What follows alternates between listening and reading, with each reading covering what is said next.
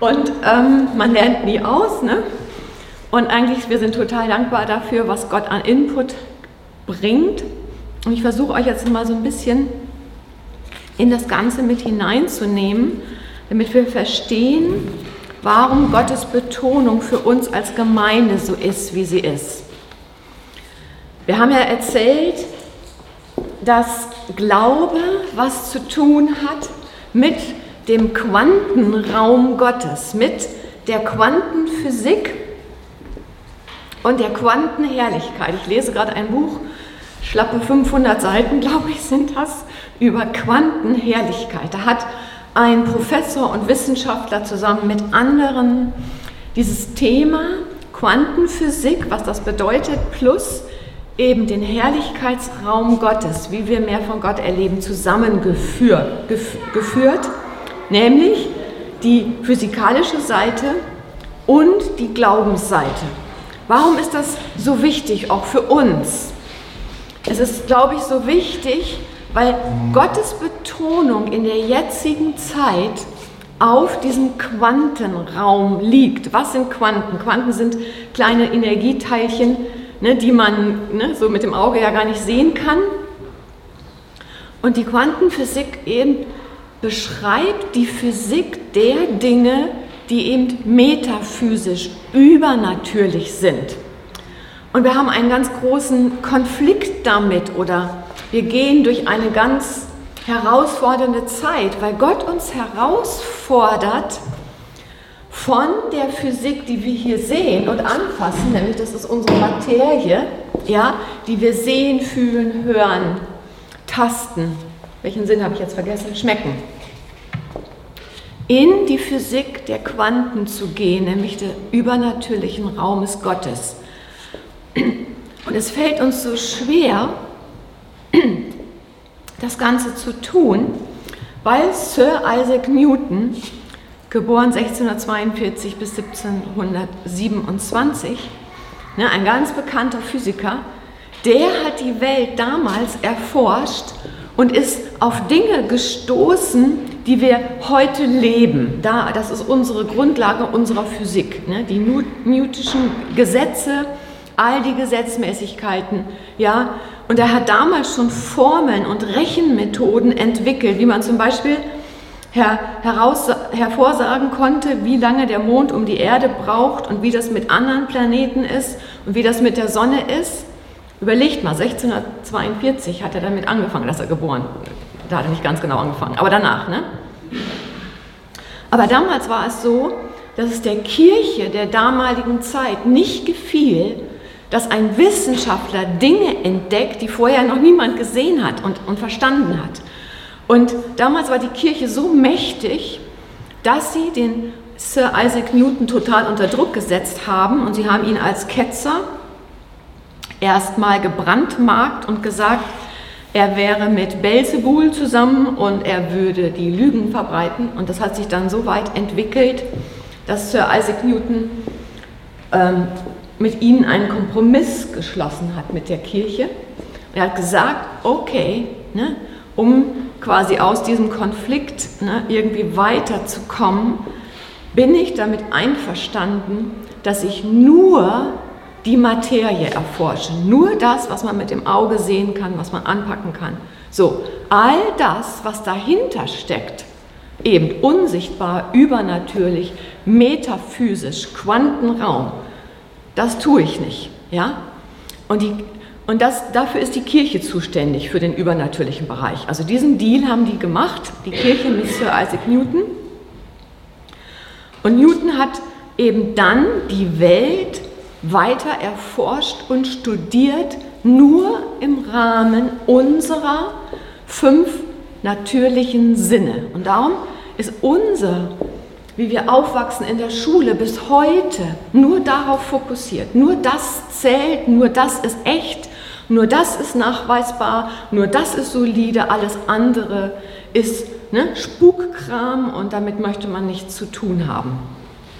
Problem ist, dass die Kirche niemals diesen Deal, wir beschäftigen uns mit dem Metaphysischen, dem Übernatürlichen, dem, was noch dahinter steckt, Sie haben es nicht gemacht.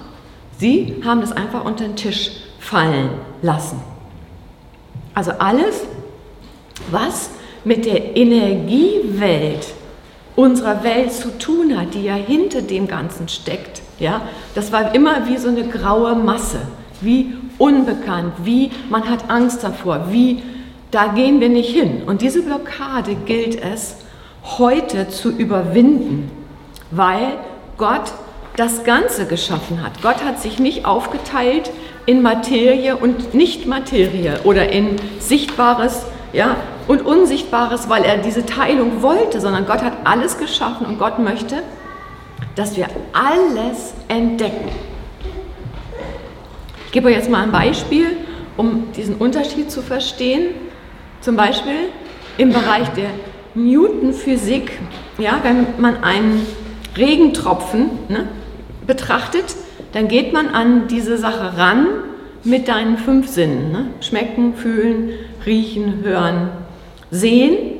Die Quantenwissenschaft geht da dran, wenn sie einen Regentropfen sieht, wie die kleinen Wellen interagieren, die mit diesem Regentropfen zusammenhängen. So, und jetzt kommt unser Glaube dazu. Ne?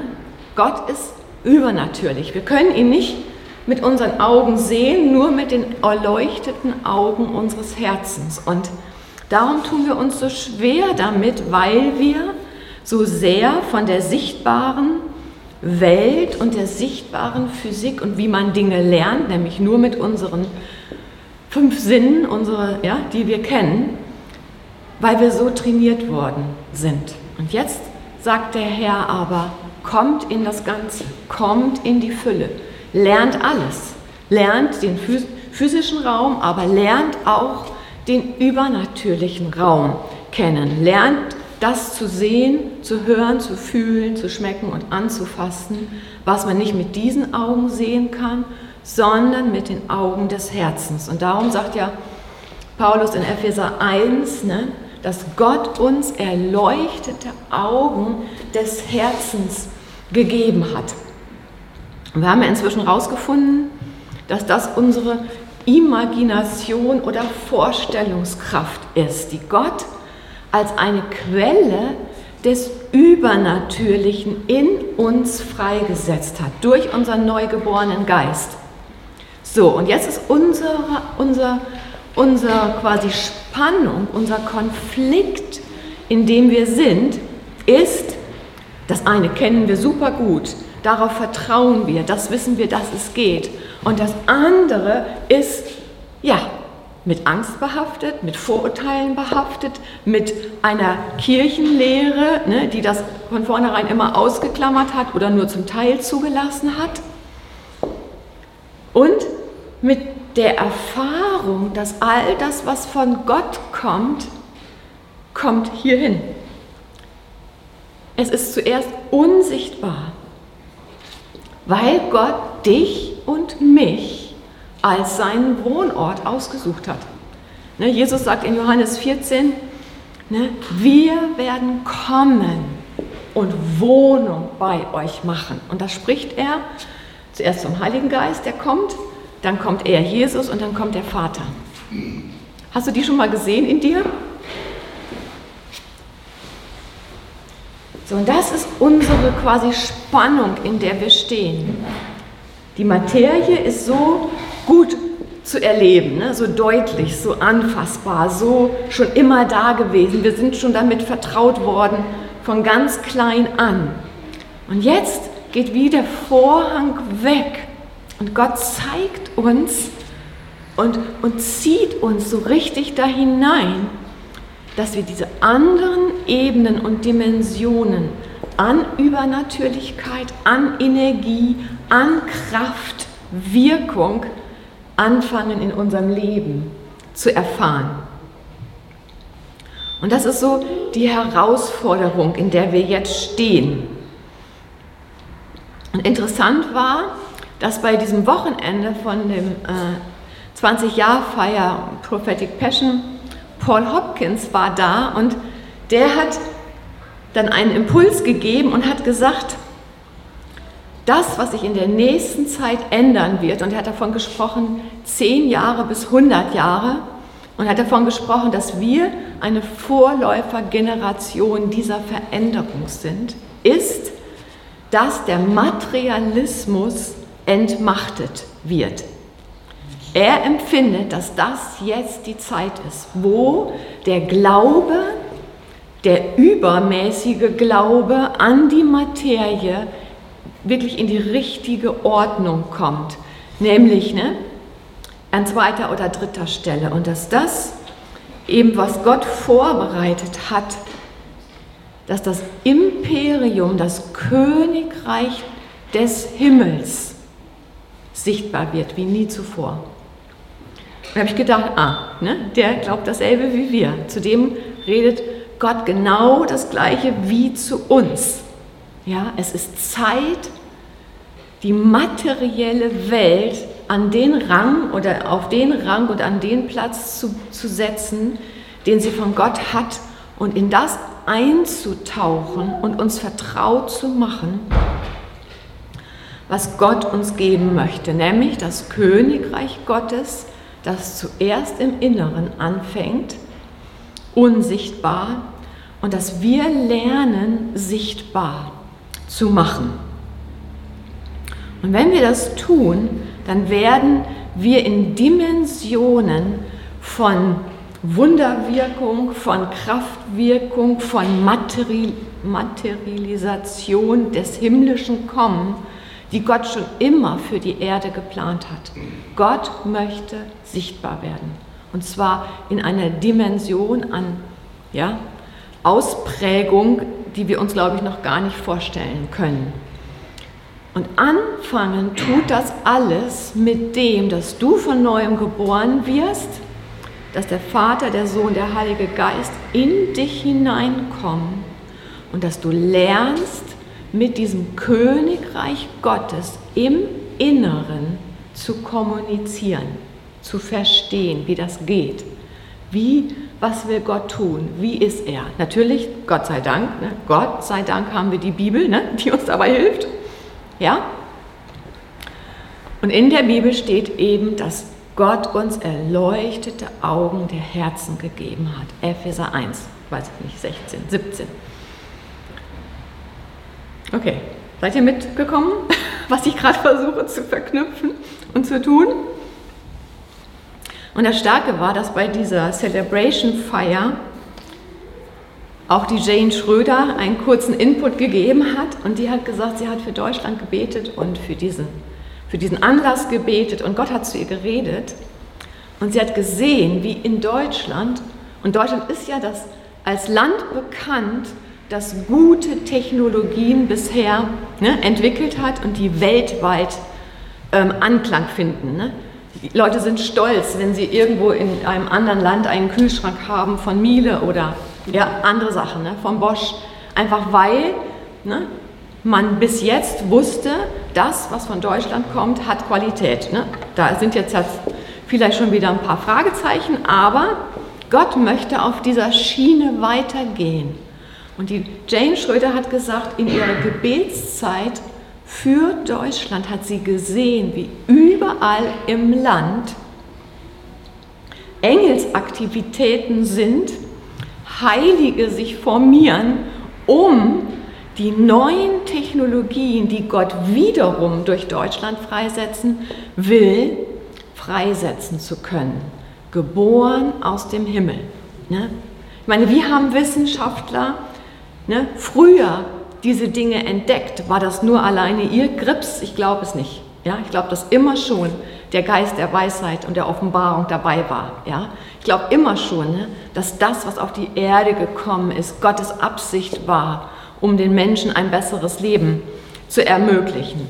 Und jetzt soll das in einer noch größeren oder noch auch wieder deutlicheren Ausprägung passieren. Und dazu lernen wir, unsere Vorstellungskraft anzuknipsen, anzuschalten, das nicht zu verachten, nicht nur in, unserem, in unserer Erziehung und in unserer Schulbildung hängen zu bleiben, das ist die Grundlage, aber diese Schulbildung mit dem Übernatürlichen, dem Metaphysischen zu verknüpfen. Wie geht das? Wir machen heute eine kleine Übung gleich zusammen, die ganz einfach ist und wo es darum geht, wir lernen, den Augen unseres Herzens zu vertrauen. Wir lernen, der Stimme unseres Herzens zu vertrauen. Ja, der Heilige Geist liebt es zu reden. Wir lernen es der Wahrnehmung unseres Herzens, unseres neugeborenen Geistes zu vertrauen. Und da sind wir alle herausgefordert, ja, weil es ist so leicht, sich auf das Materielle zu beziehen. Das kennen wir schon. Ich bin jetzt 57 Jahre alt, das kenne ich. Ne? Seitdem ich geboren wurde, ne, weiß ich, dass ein Stuhl mich trägt oder ein, ne? ich weiß, wie es geht, ja. Aber das Schöne ist, und das finde ich so gut bei Gott, es wird nie langweilig. Es gibt Dimensionen, die schon lange da sind, die schon immer da sind, die wir nur noch nicht erlebt haben und entdeckt haben, weil wir Scheuklappen auf hatten. Und es geht jetzt darum, in dieser Zeit diese Scheuklappen wegzunehmen und zu verstehen, wozu du berufen bist. Das hat mit deiner Bestimmung zu tun. Wollen wir in Deutschland so weitermachen wie, wie jetzt? Wollen wir, dass es so weitergeht? Nein. Ja, Gott hat dieses Land erwählt mit einem ganz anderen Plan, als was wir in unserer Regierung sehen, als was, als was wir bis jetzt als, als Gemeinde gelebt haben. Da gibt es viel mehr. Und jetzt sind es gerade ja so eine Krisenstimmung und so viele Stimmen von Verschwörungstheoretikern, die den Untergang hervorprophezeien und sagen, was sonst was passieren wird. Okay, ja. Ich habe auch eine Verschwörungstheorie, nämlich das Königreich Gottes kommt und breitet sich aus wie nie zuvor, wird sichtbar, dass mein Nachbar an meiner Tür klopfen wird und sagen wird, Dagmar, was du hast, das will ich auch haben, erklär mir das, wie geht das? So wird es werden in Deutschland.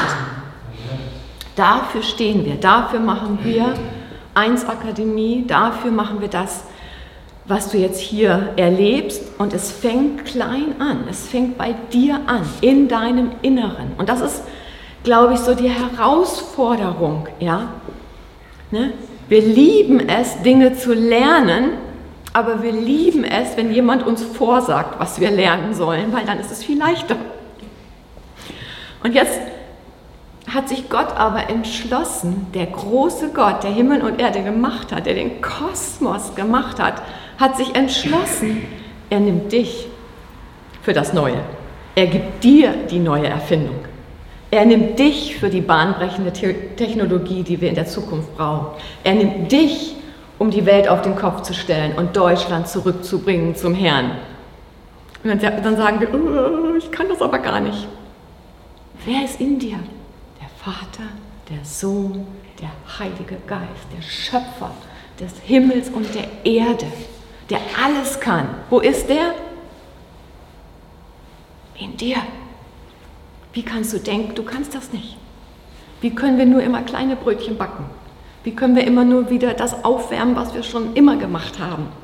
Warum machen wir das? Wir müssen diese Barriere der Angst und der Minderwertigkeit überwinden und lernen, den Augen des Herzens zu vertrauen. Lernen, den Ohren des Herzens zu vertrauen, der Wahrnehmung deines neugeborenen Geistes.